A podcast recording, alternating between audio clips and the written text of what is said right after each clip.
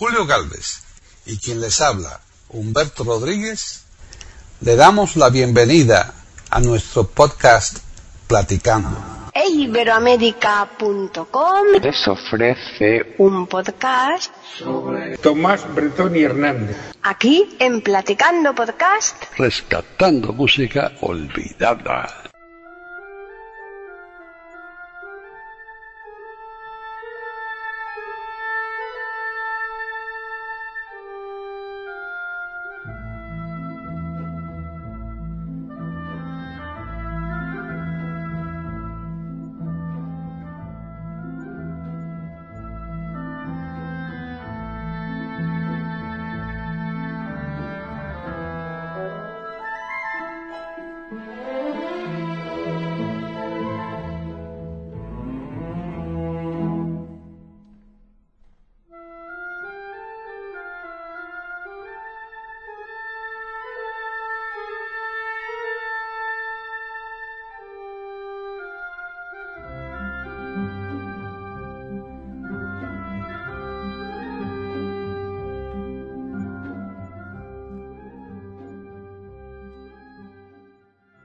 Bienvenidos otro día más a Platicando Podcast, rescatando música olvidada aquí en iberoamérica.com.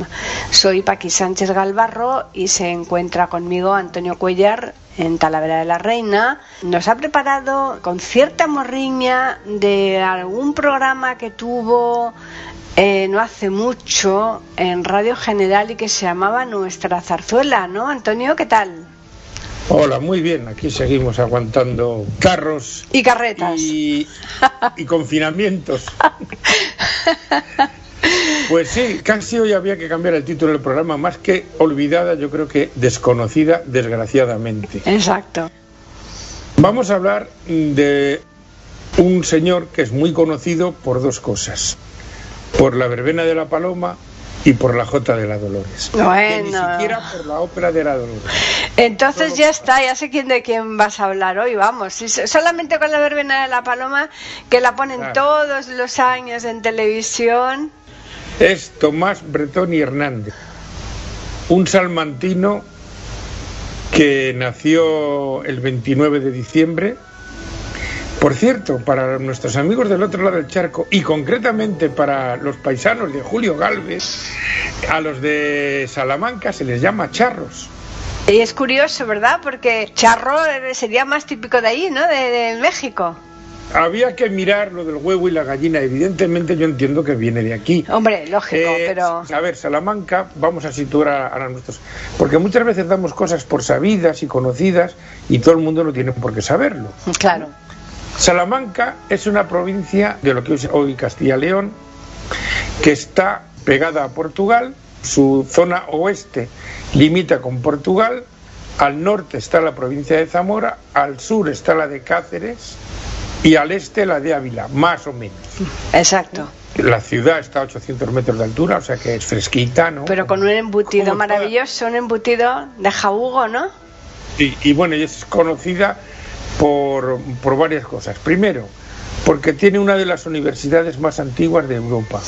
La. Tiene dos catedrales, una románica y una gótica del siglo XVI, muy parecida a la de Segovia, puesto que lo hicieron la misma familia, los Gil de Ultañón. La parte, diríamos, mm, sur de la provincia, de la ciudad que viene a estar en el medio, hacia el sur, es lo que se conoce como la zona charra, porque hay mucha ganadería de toro bravo, o sea, de toro de lidia. Y en la parte de la sierra, porque es la parte sur de la provincia coincide con la falda norte de la cordillera central, por ahí está un pueblo que se llama Guijuelo, Guijuelo, sí. Guijuelo, famoso por sus jamones ibéricos. Exacto. No es que haya ahí cerdos ibéricos, es que ahí se curan. Es famosa porque ahí se curan mucho, mucho embutido y sobre todo jamón ibérico. Sí, muy rico. Pues este señor nace ahí en este año, 1850, casi ya en el 51. Es famoso por estas dos cosas que hemos dicho, pero él y otros muchos músicos de su época les gustaba la música sinfónica. Lo que pasa que había que vivir de... España nunca se ha caracterizado por su, yo no sé si decir amor a la música sinfónica o... Eh, hay algo que nos ha fallado, porque ha habido gente muy buena, pero no ha, mm, no no ha sido conocida, no ha prosperado. Este es uno de, uno de los ejemplos. Peleó muchísimo por que hubiera una ópera nacional, o sea, cantada en español, con temas de aquí y tal. Ya con 22 añitos le dieron el premio de composición, junto con Ruperto Chapí, otro autor de zarzuelas, como el tambor de granaderos, como la revoltosa, pero que tiene una producción sinfónica también como veremos en un futuro, porque pienso sacarles un poco de sus casillas en el sentido eh, zarzuelero de la palabra. Claro. Y para ver un ejemplo de música no zarzuelera, vamos a escuchar un poema sinfónico que se llama Escenas andaluzas, el segundo corte que se llama Polo. Los que conozcan la zarzuela de la verbena de la paloma les va a recordar muchísimo a la soleá que canta la de Chiclana, ¿no? Sí. Así que vamos a escuchar esta maravilla de Tomás Bretón.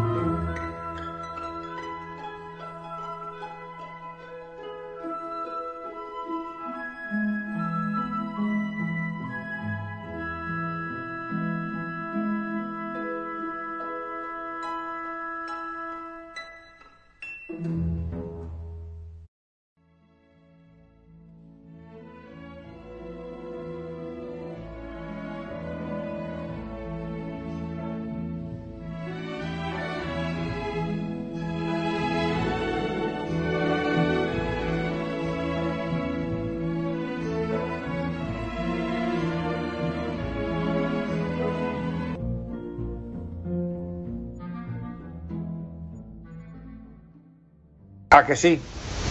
A que recuerda un poco ese oboe cuando... Ah, pues es una composición de este hombre que era salmantino.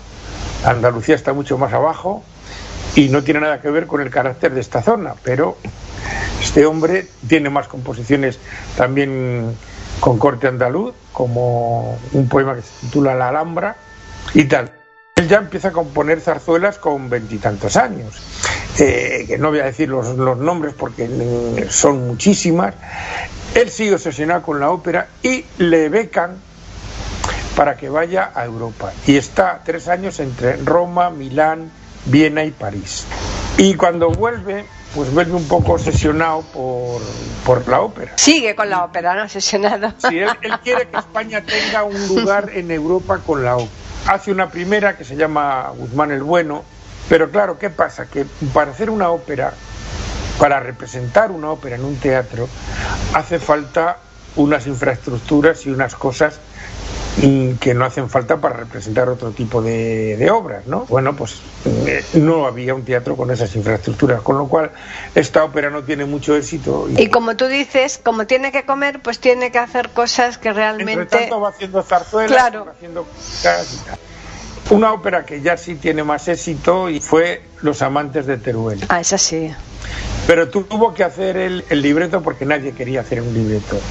Pero vamos, aquí vamos a seguir con la obra sinfónica.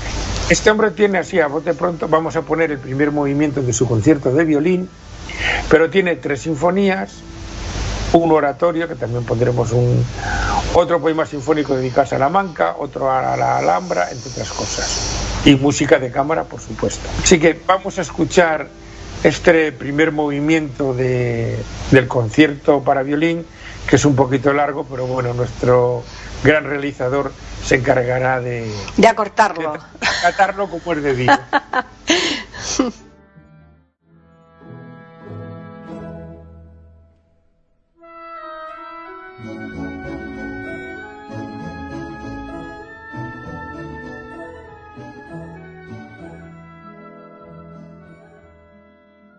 Pueden escuchar otros de nuestros podcasts en eiberoamerica.com.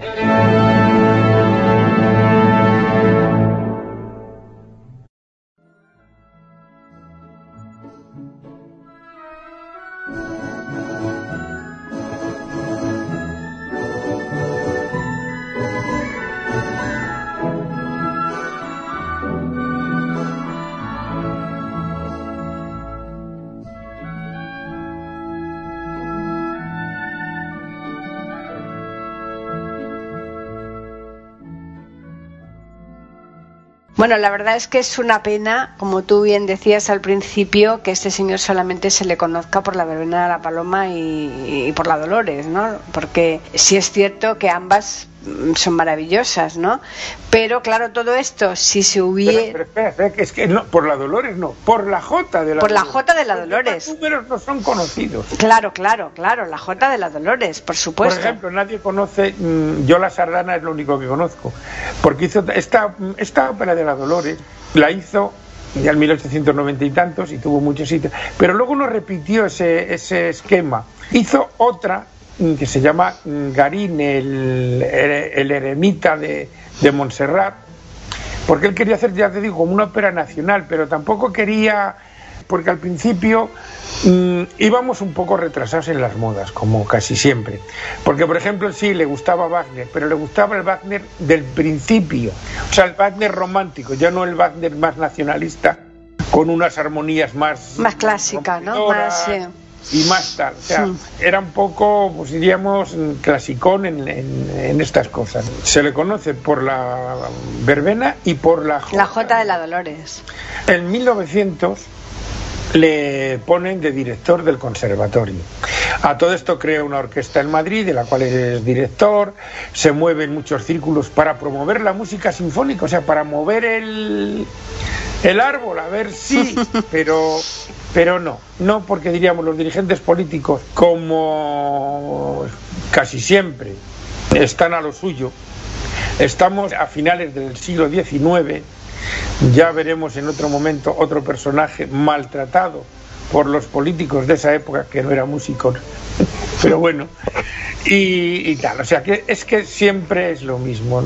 Los politicastros mm, van a sus rollos, se ponen verdes, pero a la hora de repartirse el poder se juntan para repartirse el cotarro y dejan de lado cosas importantes, bueno, la música, La ejemplo, cultura en general, la cultura en general, pero la música en particular. hace unos años un ministro llamado Ber, que fue defenestrado en París, pobrecillo, eh, con no sé cuántos, 12.000 euros al mes, desterrado allí en París, en una de las mejores avenidas de París, muy maltratado, muy maltratado.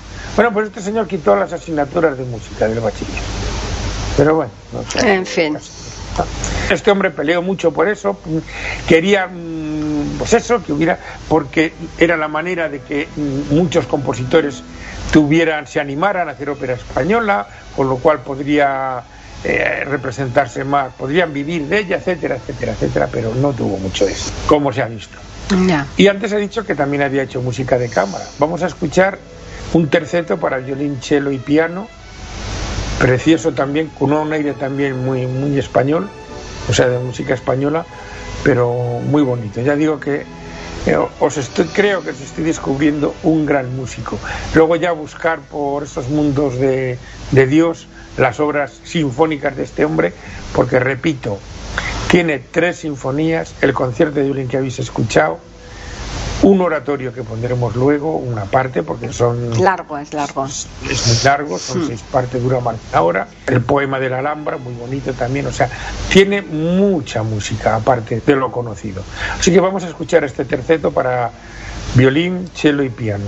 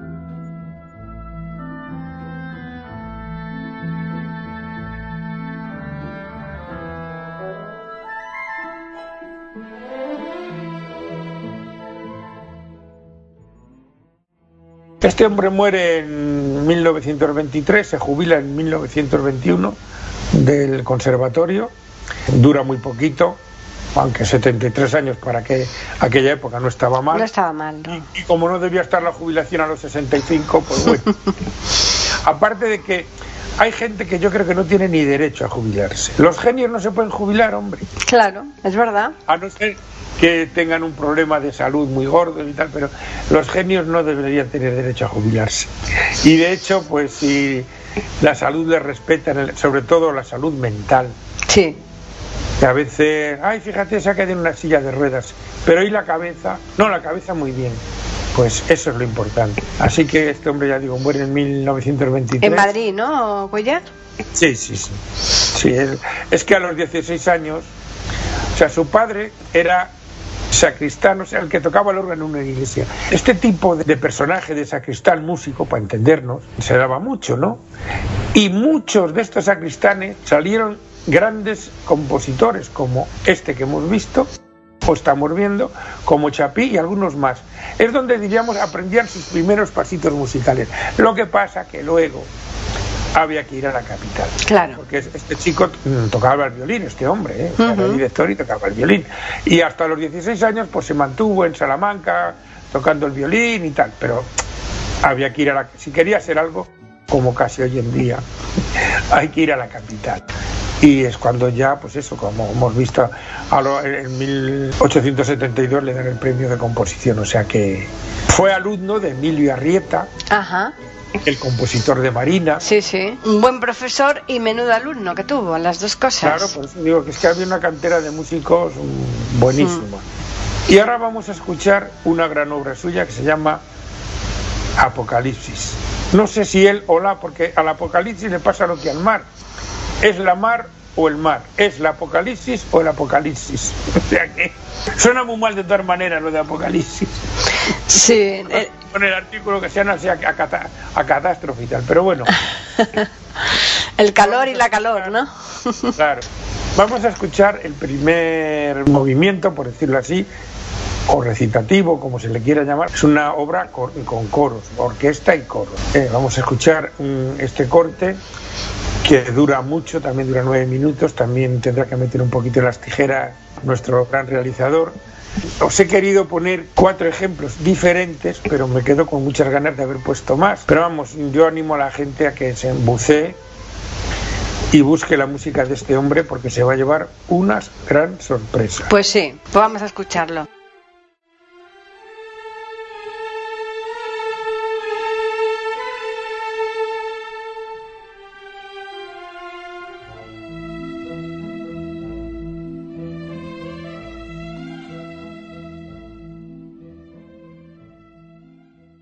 Pueden escuchar otros de nuestros podcasts en eiberoamerica.com.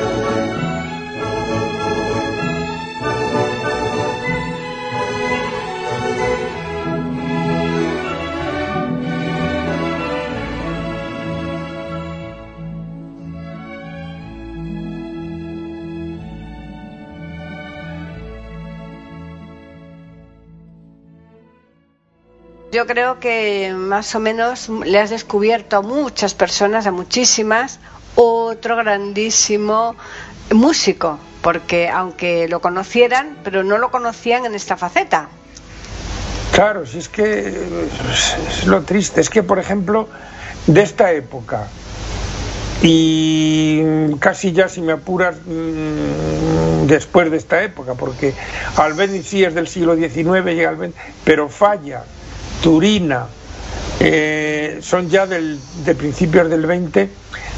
Eh, sí, Falla tiene una zarzuela y Albéniz tiene una zarzuela, pero ellos se dedicaron más a la música sinfónica. Sí, mucho más. Pero claro, estos otros fueron un poquito anteriores mm. y les costó si es que el siglo XIX, Néstor, cada vez que sale el tema lo digo, es que es un es que, que algo saliera bien era imposible, si es que eran golpe de Estado tras golpe de Estado, mm. Guerras carlistas, es, un desastre, es que es que no, nos, nos atrasó muchísimo en un siglo que, que avanzaba como, como, un, como una locomotora y nunca mejor dicho, porque fue el, el siglo del ferrocarril y tal y, nos, nos, atrasó muchísimo, muchísimo. Y, nos, y todavía lo arrastramos. Uy, eso se va arrastrando, sí. La primera mitad del 20 tampoco fue para tirar cohetes. Hmm. Pero bueno. En fin, lo cierto es que hemos traído aquí a este Platicando Podcast, rescatando música olvidada, y como tú bien decías, más bien ha sido desconocida, y a, a un magnífico músico, a Tomás Bretón, y mm, desde luego eso no quita para que por supuesto nuestros oyentes que no conozcan la verbena de la paloma y la jota de la Dolores que también la escuchen porque seguro que también hay gente que no los conoce ¿eh? Mm, es muy difícil conocerlo todo, ¿no? Sí, bueno, sí, sí, claro, eso naturalmente. O sea, hablamos un poco en clave española, pero eh, hablando ya, yendo un poquito más allá, pues, aunque en el otro lado del charco hay amantes de la zarzuela. Sí, sí, sí, claro, claro, por supuesto que lo hay. El que no lo conozca, pues sí, que busque la verbena de la paloma, porque está muy bien, sobre todo una versión, aunque solo es musical, porque sabéis, bueno, otra cosa, la zarzuela, vamos a, tocar este temparito aquí, la zarzuela es mezcla de diálogo y música, no solo música como la ópera. ¿Por qué se llama zarzuela? Porque este tipo de representaciones se empezaron a hacer en el siglo XVII al ladito de donde vive nuestro rey, por ese paraje cercano a Madrid que se llamaba la zarzuela y que había allí un teatro y ahí representaban estas cosas para la corte y tal y por eso se empezó a llamar así y por eso el palacio donde vive el rey ahora que está en esa zona se llama Palacio de la Zarzuela eso es o sea que el nombre no viene eh, o sea viene por la diríamos la zona donde se empezaron a representar este tipo de, de obras que eran cantadas parte cantada y parte hablada. Con diálogo, sí. Es una especie de obra de teatro, pero con música. Exacto. Bueno, pues nada, vamos a recordarles a los oyentes que nos pueden escribir al correo platicando arroba eiberoamerica.com y también pueden hacerlo al Twitter eiberoamerica con las iniciales e, I y la A de América en mayúsculas. Y ahora pues nada, a preparar ya el siguiente podcast. ¿Eh, Antonio? Uh, uh. Uh, no hay materia aquí. has visto? hay mucho tomate. hay mucho, mucho. Mucha tela que cortar, ¿no? De este estilo, ¿eh? de otros también. Hombre, otros también, sí. De compositores de estos de zarzuela con obras sinfónicas en cantidad. Y muy bueno, por cierto. Pues sí. Bueno, pues nada, eh, les emplazamos a los oyentes a que regresen aquí el miércoles próximo a iberoamérica.com porque les ofreceremos un nuevo programa de Platicando Podcast Rescatando Música Olvidada.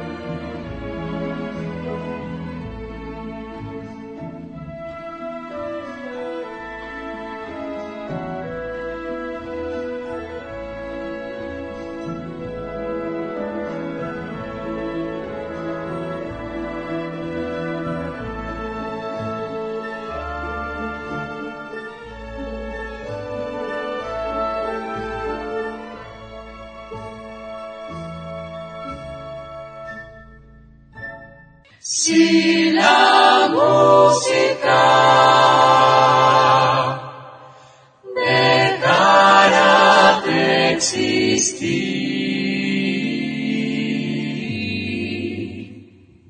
dejaría de cantar todos los. Platicando podcast, rescatando música olvidada. Aquí encontrarán compositores e intérpretes de antaño.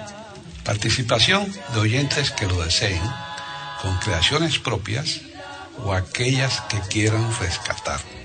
Podcast dirigido por Paqui Sánchez Calvarro. Edición de audio a cargo del productor Julio Galvez Manríquez. Pueden escuchar otros de nuestros podcasts en http dos puntos barra barra e. Pueden escribirnos por correo electrónico a platicando arroba e iberoamerica.com o por Twitter a e iberoamerica con la e, la i de Ibero y la a de América en mayúsculas. Solamente me resta agradecerles a todos su atención e invitarles a que regresen el próximo miércoles para escuchar otro programa de Platicando Podcast, rescatando música olvidada. Si la música dejara